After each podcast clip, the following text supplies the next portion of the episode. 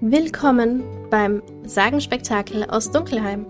Heute mit einem Märchen von dem der Auszug, um das Fürchten zu lernen. Ein Vater hatte zwei Söhne. Davon war der älteste klug und gescheit und wusste sich in alles wohl zu schicken. Der jüngste aber war dumm, konnte nichts begreifen und lernen. Und wenn ihn die Leute sahen, sprachen sie, mit dem wird der Vater noch seine Last haben. Wenn nun etwas zu tun war, so musste es der Älteste allzeit ausrichten. Hieß ihn aber der Vater noch spät oder gar in der Nacht etwas holen, und der Weg ging dabei über den Kirchenhof oder sonst einem schaurigen Ort, so antwortete er wohl, Ach nein, Vater, ich gehe nicht dahin, es gruselt mir, denn er fürchtete sich. Oder wenn abends beim Feuer Geschichten erzählt wurden, wo bei einem die Haut schaudert, so sprachen die Zuhörer manchmal, ach, es gruselt mir. Der Jüngste saß in einer Ecke und hörte das mit an und konnte nicht begreifen, was das heißen sollte. Immer sagen sie, es gruselt mir, es gruselt mir, mich gruselt nichts. Das wird wohl eine Kunst sein, von der ich auch nichts verstehe. Nun geschah es, dass der Vater einmal zu ihm sprach. Hör du, in der Ecke dort, du wirst groß und stark. Du musst auch etwas lernen, womit du dein Brot verdienst. Siehst du, wie dein Bruder sich Mühe gibt, aber an dir ist Hopfen und Malz verloren. Vater, antwortete er, ich will gerne etwas lernen. Wenn's anginge, so möchte ich lernen, dass mir gruselte. Davon verstehe ich noch gar nichts. Der Älteste lachte, als er das hörte, und dachte bei sich, du lieber Gott, was ist mein Bruder ein Dummbart? Aus dem wird sein Lebtag nichts. Was ein Häkchen werden will, muss sich bei Zeiten krümmen. Der Vater seufzte und antwortete ihm, das Gruseln, das sollst du schon noch lernen, aber dein Brot wirst du damit nicht verdienen. Bald danach kam der Küster ins Haus zu Besuch. Da klagte ihm der Vater seine Not und erklärte, wie sein jüngster Sohn in allen Dingen so schlecht beschlagen wäre. Er wüsste nichts und lernte nichts. Denkt euch, als ich ihn fragte, womit er sein Brot verdienen wollte, hat er gar verlangt, das Gruseln zu lernen. Wenn's weiter nichts ist, antwortet der Küster, das kann er bei mir lernen. Tut ihn nur zu mir, ich will ihn schon abhobeln. Der Vater war es zufrieden, als er dachte, der Junge wird doch ein wenig zugestutzt. Der Küster nahm ihn also in sein Haus, er musste Glocken läuten. Nach ein paar Tagen weckte er ihn um Mitternacht, ließ ihn aufstehen, in den Kirchturm steigen und läuten. Du sollst schon lernen, was Gruseln ist, dachte er, ging heimlich voraus, und als der Junge oben war und sich umdrehte und das Glockenseil fassen wollte, so sah er ihn auf der Treppe, dem Schallloch gegenüber, eine weiße Gestalt stehen. Wer da? rief er. Aber die Gestalt gab keine Antwort, regte und bewegte sich nicht. Gib Antwort, rief der Junge. Oder mache, dass du fortkommst, du hast hier in der Nacht nichts zu schaffen. Der Küster aber blieb unbeweglich stehen, damit der Junge glauben sollte, es wäre ein Gespenst. Der Junge rief zum zweiten Mal Was willst du hier? Sprich, wenn du ein ehrlicher Kerl bist, oder ich werfe dich die Treppen hinab. Der Küster dachte, das wird so schlimm nicht gemeint sein, gab kein Laut von sich und stand, als wenn er von Stein wäre. Der rief ihn der Junge zum dritten Male an, und als auch das vergeblich war, nahm er Anlauf und stieß das Gespenst die Treppe hinab,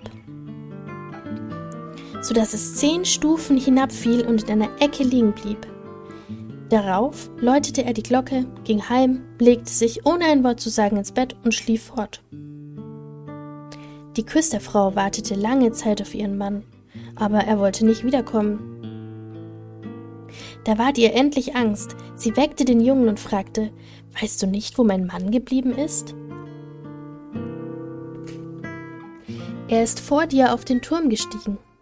Nein, antwortete der Junge, aber da hat einer dem Schallloch gegenüber auf der Treppe gestanden, und weil er keine Antwort gegeben und auch nicht weggehen wollte, so habe ich ihn für einen Spitzbuben gehalten und hinuntergestoßen. Geht nur hin, so werdet ihr sehen, ob es gewesen ist, es soll mir leid tun. Die Frau sprang fort und fand ihren Mann, der in einer Ecke lag und jammerte und ein Bein gebrochen hatte. Sie trug ihn hinab und eilte dann mit lautem Geschrei zu dem Vater des Jungen. Euer Junge, rief sie, hat ein großes Unglück angerichtet. Mein Mann hat er die Treppe hinuntergeworfen, dass er ein Bein gebrochen hat. Schafft den Taugenichts aus unserem Haus. Der Vater erschrak, kam herbeigelaufen und schalt den Jungen aus. Was sind das für gottlose Streiche? Die muss dir der Böse eingegeben haben. Vater, antwortete er, hört nur an. Ich bin ganz unschuldig. Er stand da in der Nacht wie einer, der Böses im Sinne hatte. Ich wusste nicht, wer es war. Ich habe ihn dreimal ermahnt, zu reden oder wegzugehen. Ach, sprach der Vater, mit dir erlebe ich nur Unglück. Geh mir aus den Augen, ich will dich nicht mehr ansehen. Ja, Vater, recht gerne. Wartet nur bis Tag ist, da will ich ausgehen und das Gruseln lernen. So verstehe ich doch eine Kunst, die mich ernähren kann. Lerne, was du willst, sprach der Vater, es ist mir einerlei. Da hast du fünfzig Taler, damit geh in die weite Welt und sage keinem Mensch, von wo du bist, der dein Vater ist, denn ich muss mich deiner schämen. Ja, Vater, wie ihr es haben wollt, wenn ihr nicht mehr verlangt, das kann ich leicht in Acht behalten. Als nun der Tag anbrach, steckte der Junge seine fünfzig Taler in die Tasche, ging hinaus auf die große Landstraße und sprach immer vor sich hin. Wenn's mir nur gruselte, wenn's mir nur gruselte. Da kam ein Mann heran, der hörte das Gespräch, das der Junge mit sich selbst führte. Und als sie ein Stück weiter waren, dass man den Galgen sehen konnte, da sagte der Mann zu ihm: Siehst du, dort ist ein Baum, wo Siebene mit des Seilers Tochter Hochzeit gehalten haben und jetzt das Fliegen lernen. Setz dich darunter und warte, bis die Nacht kommt, so wirst du schon das Gruseln lernen. Wenn weiter nichts dazugehört, antwortete der Junge, das ist leicht getan. Lerne ich aber so geschwind das Gruseln, so sollst du meine fünfzig Taler haben. Komm nur morgen früh wieder zu mir. Da ging der Junge zu dem Galgen und setzte sich darunter und wartete, bis der Abend kam. Und weil ihn fror, machte er sich ein Feuer an, aber um Mitternacht ging der Wind so kalt, dass er trotz des Feuers nicht warm werden wollte. Und als der Wind die Gehängten nebeneinander stieß, dass sie sich hin und her bewegten, so dachte er, du frierst unten bei dem Feuer, was möchten erst die da oben frieren und zappeln? Und weil er mitleidig war, legte er die Leiter an, stieg hinauf, knüpfte einen nach dem anderen los und holte sie alle siebene herab. Darauf schürte er das Feuer, blies es an setzte sie ringsherum, so dass sie sich wärmen sollten. Aber sie saßen da und regten sich nicht, und das Feuer ergriff ihre Kleider. Da sprach er, Nehmt euch in Acht, sonst hänge ich euch wieder hinauf. Die Toten aber hörten nicht, schwiegen und ließen ihre Lumpen fortbrennen. Da ward er bös und sprach, Wenn ihr nicht Acht geben wollt, so kann ich euch nicht helfen. Ich will nicht mit euch verbrennen und hing sie der Reihe nach wieder auf. Nun setzte er sich zu seinem Feuer und schlief ein, und am anderen Morgen da kam der Mann zu ihm, wollte die fünfzig Taler haben und sprach, Nun, weißt du, was Gruseln ist? Nein, antwortete er. Woher soll ich's wissen? Die da oben haben das Maul nicht aufgetan und waren so dumm, dass sie die paar alten Lappen, die sie am Leibe hatten, verbrennen ließen. Da sah der Mann, dass er die 50 Taler heute nicht davon tragen würde und ging fort und sprach, so einer ist mir noch nie vorgekommen. Der Junge ging auch seines Weges und fing wieder an, vor sich hinzureden. Ah, wenn's mich nur gruselte.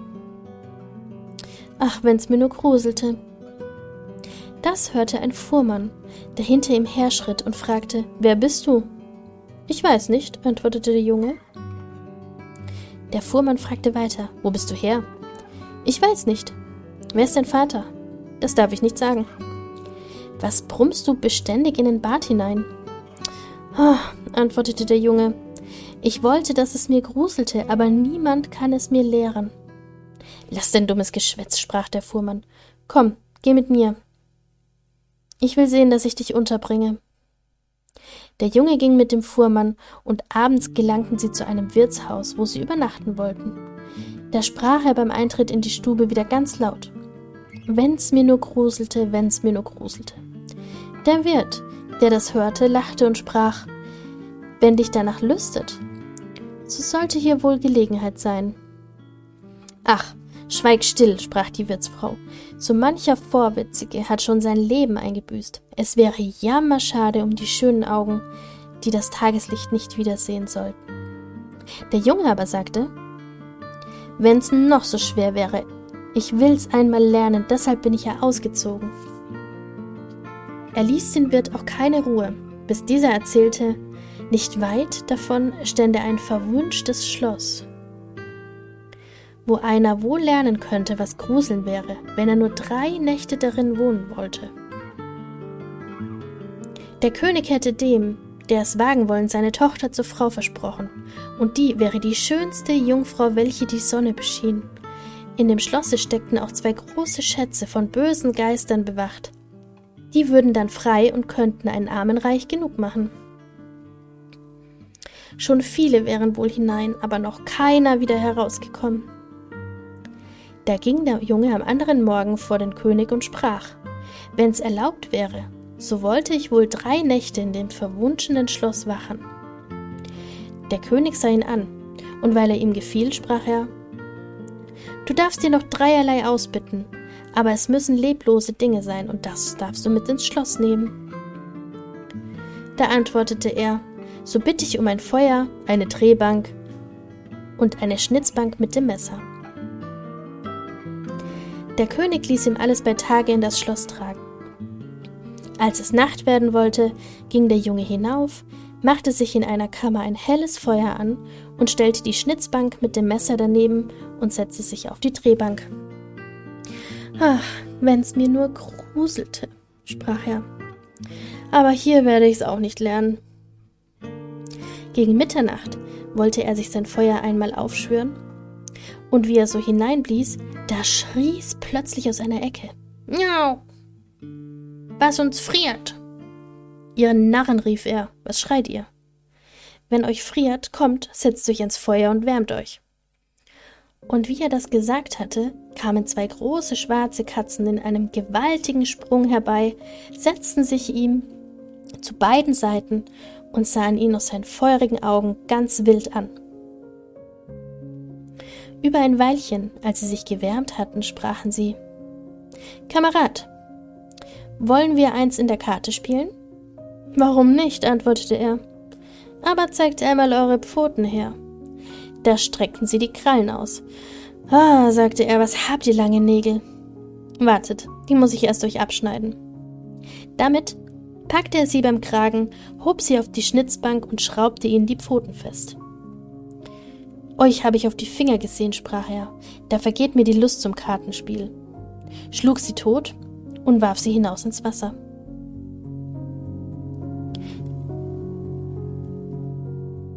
Als er aber die zwei zur Ruhe gebracht hatte und sie wieder zu seinem Feuer setzen wollte, da kamen aus allen Ecken und Enden schwarze Katzen und schwarze Hunde an glühenden Ketten, immer mehr und mehr, dass er sie nicht mehr bergen konnte. Die schrien greulich, taten ihm auf sein Feuer und zerrten es auseinander und wollten es ausmachen. Das sah er ein Weilchen ruhig mit an. Als es ihm aber zu arg ward, fasste er sein Schnitzmesser und rief Fort mit dir, du Gesindel, und haute auf sie los. Ein Teil sprang weg, die anderen schlug er tot und warf sie hinaus in den Teich. Als er wiedergekommen war, blies er aus dem Funken sein Feuer frisch an und wärmte sich. Und als er so saß, wollten ihm die Augen nicht länger offen bleiben, und er bekam Lust zu schlafen. Dann blickte er sich um und sah in der Ecke ein großes Bett. Das ist mir eben recht, sprach er und legte sich hin. Als er aber die Augen zutun wollte, so fing das Bett an von selbst zu fahren und fuhr im ganzen Schloss herum. Recht so, sprach er, nur besser zu. Da rollte das Bett fort, als wären sechs Pferde vorgespannt, über Schwellen und Treppen auf und ab. Auf einmal hopp hopp warf es das unterste zu oberst, so dass es wie ein Berg auf ihm lag. Aber er schleuderte Kissen und Decken in die Höhe, stieg heraus und sagte Nun mag fahren, wer Lust hat, legte sich an sein Feuer und schlief, bis es Tag war.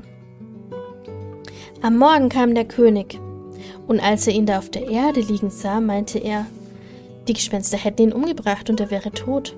Da sprach er, es ist doch eine Schande um den schönen Menschen.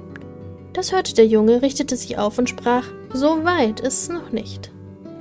Da verwunderte sich der König, freute sich aber und fragte, wie es ihm ergangen wäre. Recht gut, antwortete er. Eine Nacht wäre herum. Die zwei anderen werden auch herumgehen. Als er zum Wirt kam, da machte der große Augen. Ich dachte nicht, sprach er, dass ich dich wieder lebendig sehen würde. Hast du nun gelernt, was Gruseln ist? Nein, sagte er. Es ist alles vergeblich. Wenn's mir nur einer sagen könnte.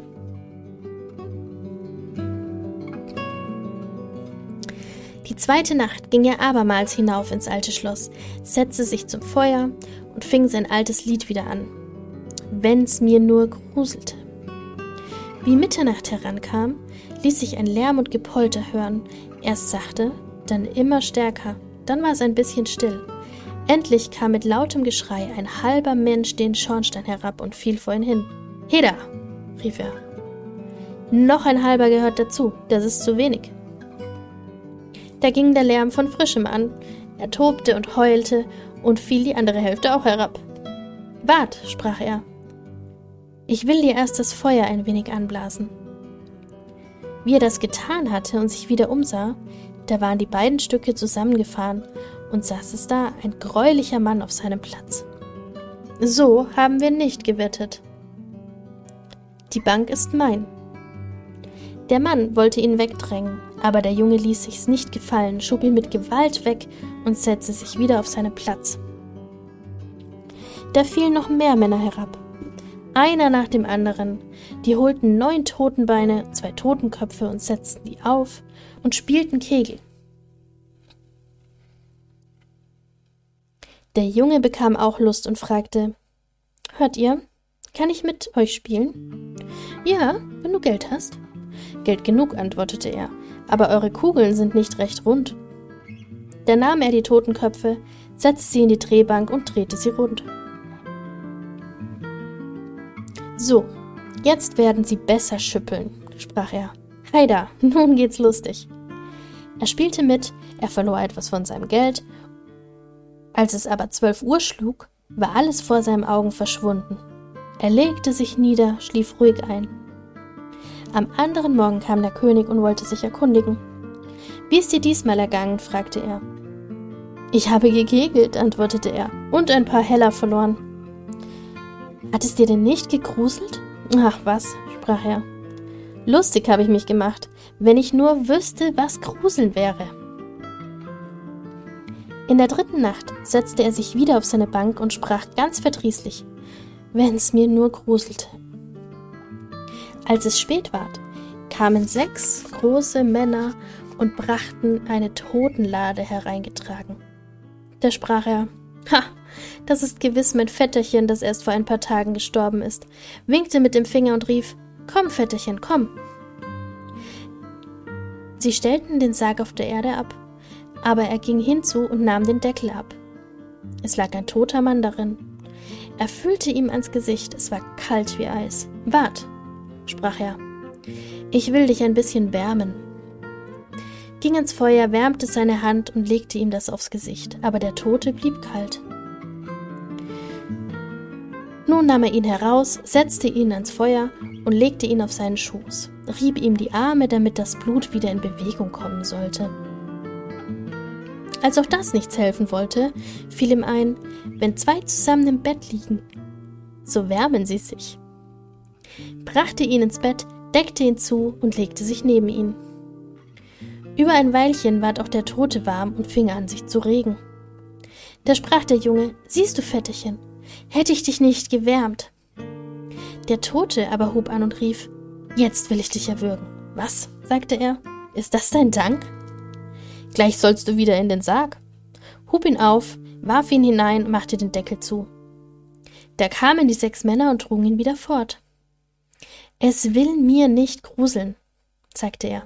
Hier lerne ich es mein Lebtag nicht. Da trat ein Mann herein. Der war größer als alle anderen und sah fürchterlich aus. Er aber war alt und hatte einen langen weißen Bart. O du Wicht, rief er, du sollst bald lernen, was Gruseln ist, denn du sollst sterben. Nicht so schnell, antwortete der Junge. Soll ich sterben? So muss ich auch dabei sein. Dich will ich schon packen, sprach der Unhold. Sachte, sachte, mach dich nicht so breit, so stark wie du bin ich auch und wohl noch stärker. Das wollen wir sehen, sprach der Alte. Bist du stärker als ich, so will ich dich gehen lassen. Komm, wir wollen's versuchen. Da führte er ihn durch dunklen Gänge zu einem Schmiedefeuer, nahm eine Axt und schlug den einen Amboss mit einem Schlag in die Erde. Das kann ich noch besser, sprach der Junge und ging zu einem anderen Amboss. Der Alte stellte sich nebenhin und wollte zusehen, und sein weißer Bart fing herab. Da fasste der Junge die Axt, spaltete den Amboss auf einem Hieb und klemmte den Bart des Alten mit hinein. Nun hab ich dich, sprach der Junge. Jetzt ist das Sterben an dir. Da fasste er eine Eisenschlange und schlug auf den Alten los, bis er wimmerte und bat, er möchte aufhören. Er wolle ihm große Reichtümer geben, der Junge zog die Axt raus und ließ ihn los. Der Alte führte ihn wieder ins Schloss zurück und zeigte ihm in einen Keller drei Kästen voll Gold. Davon, sprach er, ist ein Teil den Armen, der andere dem König und der dritte dein. In dem schlug es zwölfe und der Geist verschwand, so dass der Junge im Finsteren stand. Ich werde mir doch heraushelfen können, sprach er, tappte herum, fand den Weg in die Kammer und schlief dort bei seinem Feuer ein. Am anderen Morgen kam der König und sagte, Nun wirst du aber gelernt haben, was Gruseln ist. Nein, antwortete er. Was ist's nur? Mein toter Vetter war da und ein bärtiger Mann ist gekommen, der hat mir da unten viel Geld gezeigt, aber was Gruseln ist, hat mir keiner gesagt. Da sprach der König, Du hast das Schloss erlöst, du sollst meine Tochter heiraten. Das ist all recht gut, antwortete er, aber ich weiß noch immer nicht, was Gruseln ist. Da ward das Gold heraufgebracht und die Hochzeit gefeiert, aber der junge König, so lieb er seine Gemahlin hatte und so vergnügt er war, sagte doch immer Wenn es mir nur gruselte, wenn es mir nur gruselte. Das verdroß sie endlich. Ihr Kammermädchen sprach Ich will Hilfe schaffen, das Gruseln soll er schon lernen. Sie ging hinaus zum Bach, der durch den Garten floss, und ließ sich einen Eimer voller Grünlinge holen. Nachts, als der junge König schlief, musste seine Gemahlin ihn die Decke wegziehen und die Eimer voller Kaltwasser mit den Grünlingen über ihn herschütten, dass die kleinen Fische über ihn herumzappelten. Da wachte er auf und rief: Ach, was gruselt mir, was gruselt mir, liebe Frau. Nun weiß ich, was Gruseln ist. Und hiermit wünsche ich dir einen gruseligen Tag, Mittag, Abend, Nacht. Bis dann.